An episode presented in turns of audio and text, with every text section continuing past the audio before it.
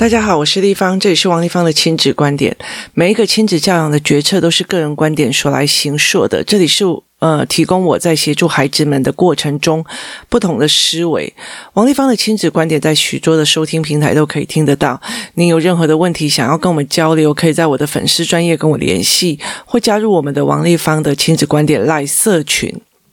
那跟一起收听的听众朋友交流，想陪孩子书写与阅读破关，或加入课程，可以搜寻“关关破”或者是“生鲜时书”的王立芳线上课程，一起协助孩子们破关哦。那我们上一集有在讲说，呃，我们在工作室的时候，就围棋课上完，然后晚下午大家留下来哦，然后呃，就是付场地费跟讲师费，然后让。一起玩那个所谓的呃财报力的桌游哦，那其实我们还有另外一套哦，那一套其实我们也接下来会要一起来玩，就是不同的思维，但是我们会调整过一些内容哦，所以我们其实会在这个整个过程里面去调整这些思维模式该怎么做哦。那呃，结果呃。我上一次来分享的是说，我第一次上课的时候，呃，第一次财报能力的桌游的课的时候，我就看到有很多的小孩，第一个马上算出来高报酬的方式，他马上哦。就去做比较投机型的呃投资哦。那有一些人，有些小孩其实一刚开始就没有钱，马上先跟银行借钱来投买股票哦。那有些人你焦虑到不知道该怎么办哦，他没有办法站起来看全面。那有些小孩看不懂什么叫循环意象哦。那有些人觉得我害别人，我可以赚到钱哦。那有些就是听信市场耳语啊，或者是看到别人一失败，他就不敢往前的孩子。每一个孩子在这整个过程里面，他都会有不同的面向哦，在呃做。那我记得我曾经分享过所谓的洗记忆的过程，意思就是说，你一刚开始对他认知说，哎呀，这个股票好简单哦，我下一次嗯，我以后就不用上班，就来玩股票就好了。那这就是他呃。唯一一次玩，然后所推论到的结论跟轻忽哦，我常常会讲说，我其实非常不太赞成小小孩去爬什么玉山或什么山的一个原因哦，是因为哦，我国小就爬过什么什么山了哦，那。这个孩子会不会就是呃，你要担保这个孩子非常非常懂所谓的在登山的过程里面要准备什么或干嘛，而且他甚至可以自己准备。因为我觉得轻忽山跟大自然是一件非常可怕的事情。那轻忽呃股票市场跟财报市场也是一件非常非常可怕的事情，因为我就曾经深受其害哦。所以在这整个过程里面，那我就觉得不要去借有一次的经验值去定义。好，你说这个这一个财报的桌游好不好？它好，它也不好。为什么？因为你要自己去看懂这个孩子经由这个游戏过程之后，他推论出来经验值的分析，推论出来的结论是对他有利的，还是对他不利的？这才是重点哦。那如果这个桌游，出来以后，他玩第一次就说啊，股票也不用很简单了，我不用上班了，我就以后就这样。好，那对我来讲那就不利哦，因为我觉得那是专注本业跟投资必须要再合在一起哦，要不然的话，他容易一次失败以后又没有本事去去去站起来。这个东西是非常非常重要的哦，所以我常常会在讲这件事情哦。那你说桌游好不好？好，来，我们再来看第二次，第二次来上，呃，第二次我们在玩这个桌游的时候哦，那。第一次他们在玩的那个时候，呃，他们就一直想要很快的去拿到那个四千万啊，第一名。可是第二次没有人这个样子哦，他们在做什么？他们在经历事件哦，那里面有很多的事件牌，例如说股票崩跌啊，例如地震啊，或者什么有的没有。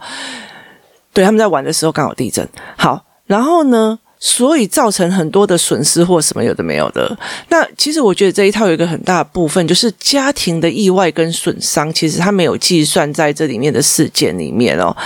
那我来分享一下，到第二次，到第二次的时候，我就跟一群妈妈在桌子上面聊聊别的事情，就是分析一些东西哦。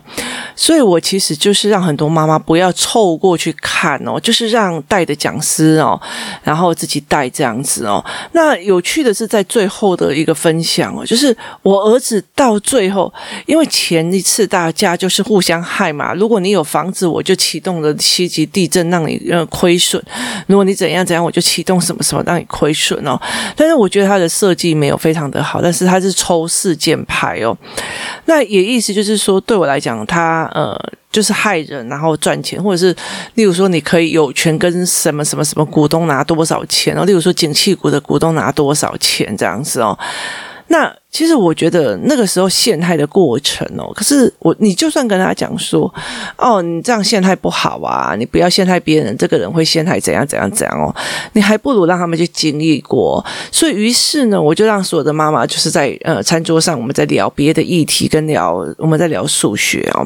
我们后来聊到数学的思维模式，我才知道很多的妈妈是呃数学在陪孩子过关的过程里面，他们会卡到哪一个地方哦。那所以后来我就在这。整个呃陪他们的过程里面，我就我我怎么在这边嘛？那我们就我就一直在呃偷听这样子哦。那那时候其实像我儿子会站起来，他之前上一节课的时候，他就是一直躲在那边算自己的钱，接下来会。站起来看整个盘面哦，那就我就知道说，他知道整个议题脉络的盘面要怎么思维的，他要站起来整个看哦。那他站起来看以后，他来做决定。于是他就说：“我这个时候我要决策要做什么的决策要做什么哦。”那。呃，我觉得最重要的一件事情是他把“决策”这两个字起变成他的讲话的模式哦，所以从选择变决策哦，跟我决策的过程哦，这是一件非常有趣的事情哦。我接下来会继续，就是如果会再开一集来讲哦，因为其实还包括围棋老师的，因为早上上围棋课，下午在玩这个游戏嘛哦，那。后来，其实我觉得在，呃那一天完了以后，我们回家的时候，他的结论，他的结论是，我们这几局都在互相陷害，我们都在找事件来害别人，找事件来害别人，所以我们没有时间买股票跟上班赚钱，所以大家都穷得叮当响。你理解的意思吗？我教了他们多少次，我们大家共好才可以共享互相。你如果今天你不可能你自己去。自自己是心脏科医生，但是你必须要靠自己帮自己开心脏嘛。所以当大家的能力共好的时候，他的成绩比你好，他大家的成绩一起上来的时候，心脏科的手术的研究跟权威，他还会日积月异的往上走。当大家共好的时候，才是一件好事哦。我教了非常多，大家也非常清楚的这件事情哦。我非常不喜欢那种碾压别人的孩子在我的呃教室里面哦。就好像觉得是他碾压别人，他就自己才能显示他自己的厉害。那我觉得，当然我当然我觉得这样子孩子其实呃有他自己的卡点，蛮悲哀的哦。我们就因为他以为这样才可以得人喜欢哦。那。呃，如果妈妈不碰这一块，如果妈妈觉得我这小孩就优秀啊，哈，不好意思，那我就没有办法接受，我不可能让我其他的孩子在你这边被你玩哦，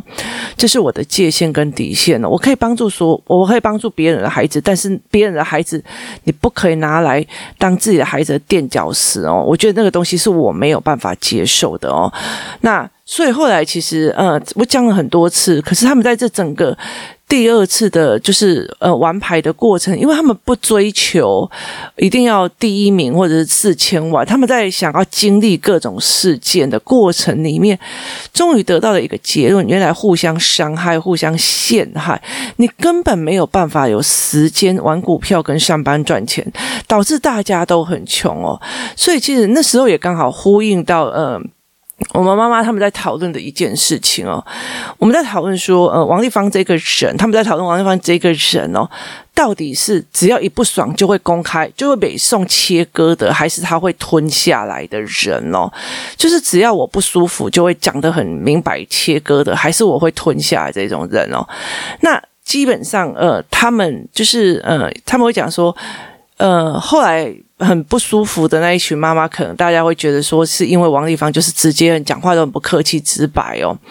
可是其实大部分他们，呃，他们会很清楚说，其实我吞下来的话比我比我讲出来的话多太多了。为什么？因为你没有时间去跟他 argue 哦，你没有时间浪费你的灵魂在这里，你必须要冲的往前走哦。所以，当你还一直在那边坐在那边抱怨、刚才 complain 什么的时候，我们已经冲到非常前面。你每天在那边纠结，说我有没有时间陪小孩，我有没有时间去怎样怎样怎样，然后，然后，例如说，哦，我都没有办法体谅别人会工作很忙或干嘛。可是我们带着自己的孩子就往前冲都。没有被没有时间了，我们不可能去转头来看，哦，还要再照顾你或抚慰你干嘛？我觉得你自己在赚钱的时候都不会想到我也要赚一杯羹哦。那你为什么要要求这样子的呃状况哦？所以其实，在很多的人他会沉浸在他自己的受害者的角度，可是我没有时间做这件事情哦。所以在这整个概念里面，他他们重新认识了一件事情哦，我全部都在互相伤害，我根本没有时间互。相的买股票跟赚钱，所以，呃，当很多人就觉得说，我只要先一个议题在脸书跟大家吵架，我的能见度就会涨得非常非常高哦，那我就很快的就可以累积我的赞的点数，然后我就可以去卖货。可是对我来讲，那来的人不是一个，我觉得会就是你知道他是嗜血性人格，那不是一个让我觉得是呃。是一个我想要接近的一个群。那我其实一直在很重要一个件事情，是我要的就是一个大家想要一起帮孩子的一个团体，一起做事情的一个团体哦。所以不要用错误的人格认知的那个设定来设定我，我觉得我就应该什么多大爱，什么东西都开放出来，这些东西都没有哦。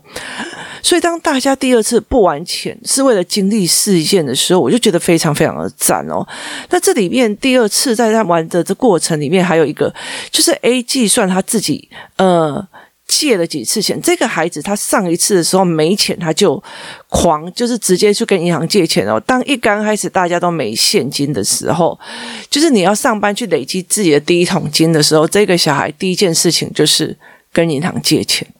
他就是去跟银行借钱，然后付了利息，他管理的，我没钱，我要跟银行借钱哦。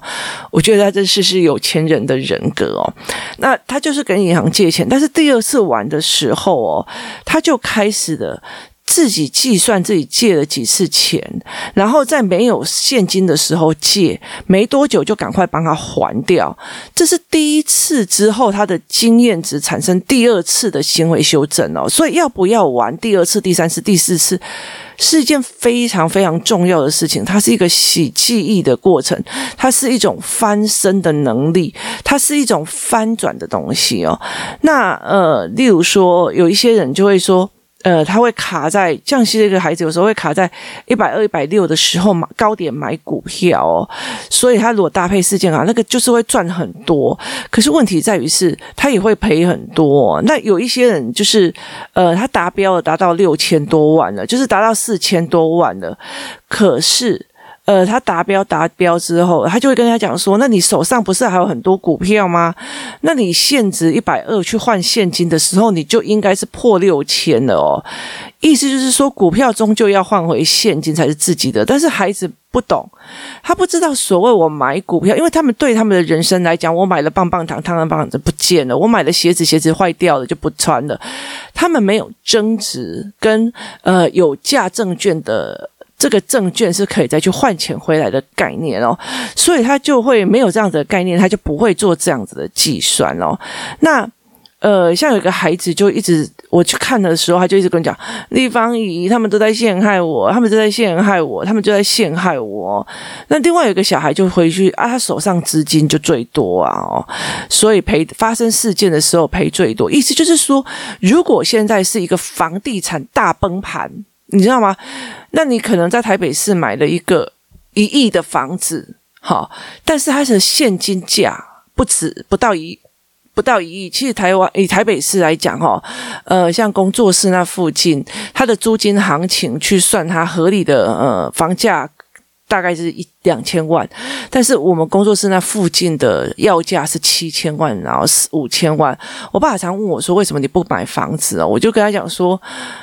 这四五千万我可以去美国买了，我为什么要在这边买了一个？然后我一辈子都不能出国？他就说：“那你老了可能会没有地方住。”我就说：“那就是去乡下，或者是说去养老院嘛。”那你为什么要去卡那个钱呢？所以那个是，但是我不是说我永不买房子，我就意思就是说它的合理价钱不到那里呀。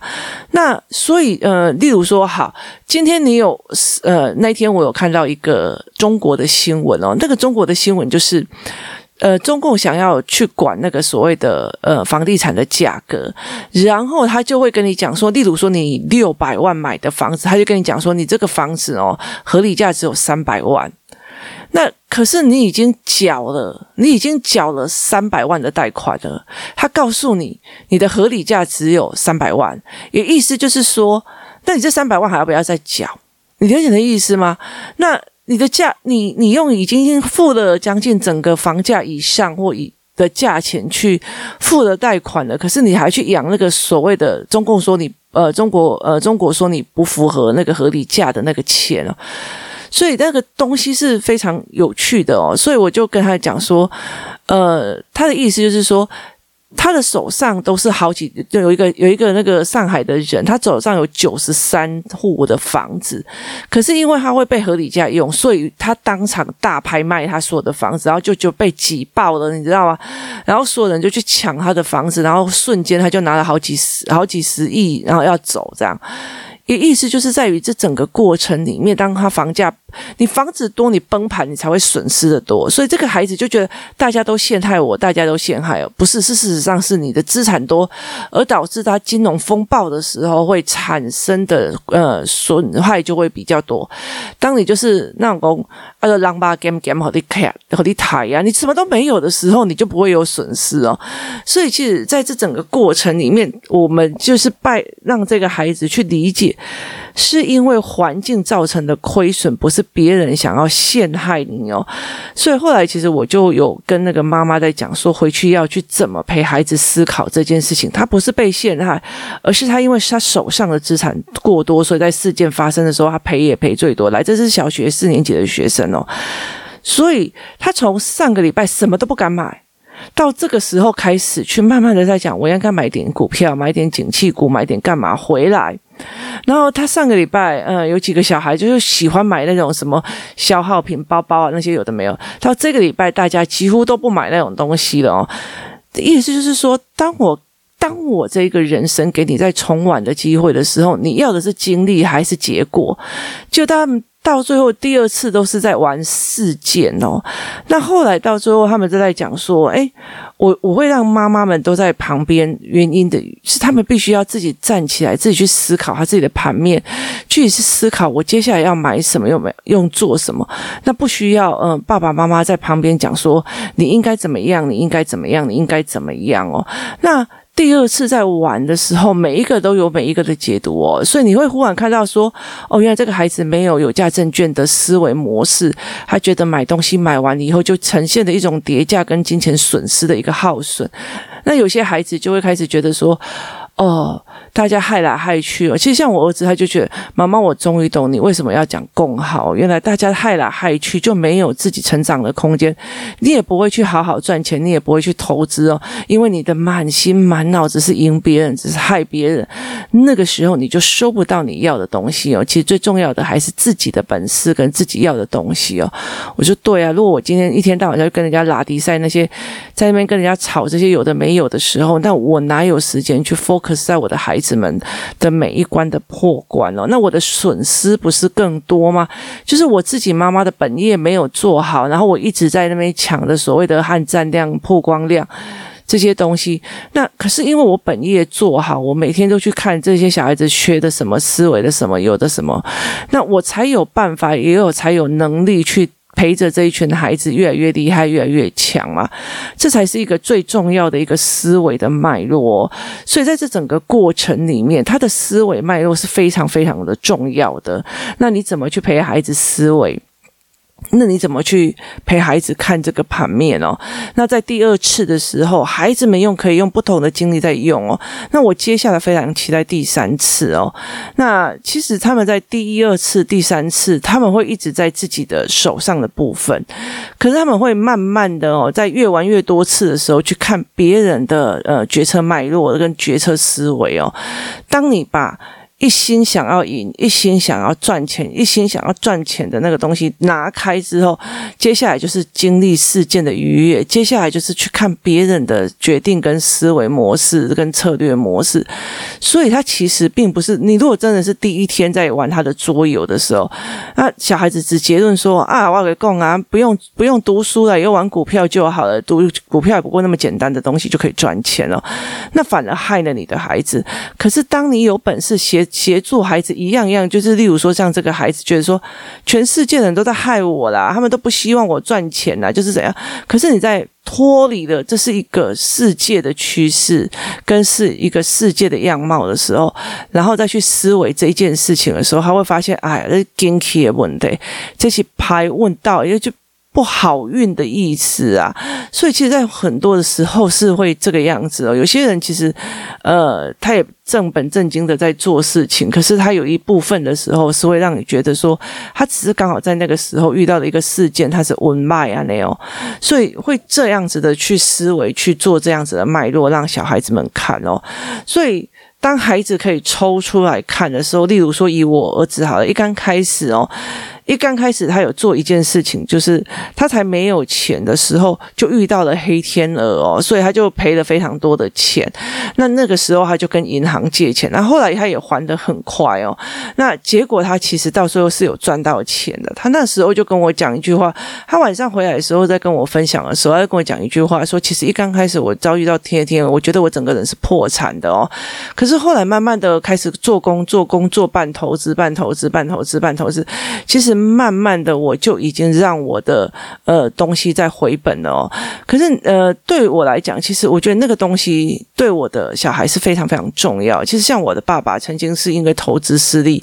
而造成很大很大的亏损哦。可是我爸没有跳楼自杀，我爸没有干嘛，他就是真的在回去他的本业，然后做，然后一边做本业一边做投资，一边做本业一边做投资，慢慢的把他大量的债务法还掉，然后慢慢的再自己从头开始。时间拉长来看的时候，他那时候的挫败，如果当时只停在当下的黑天鹅的时候，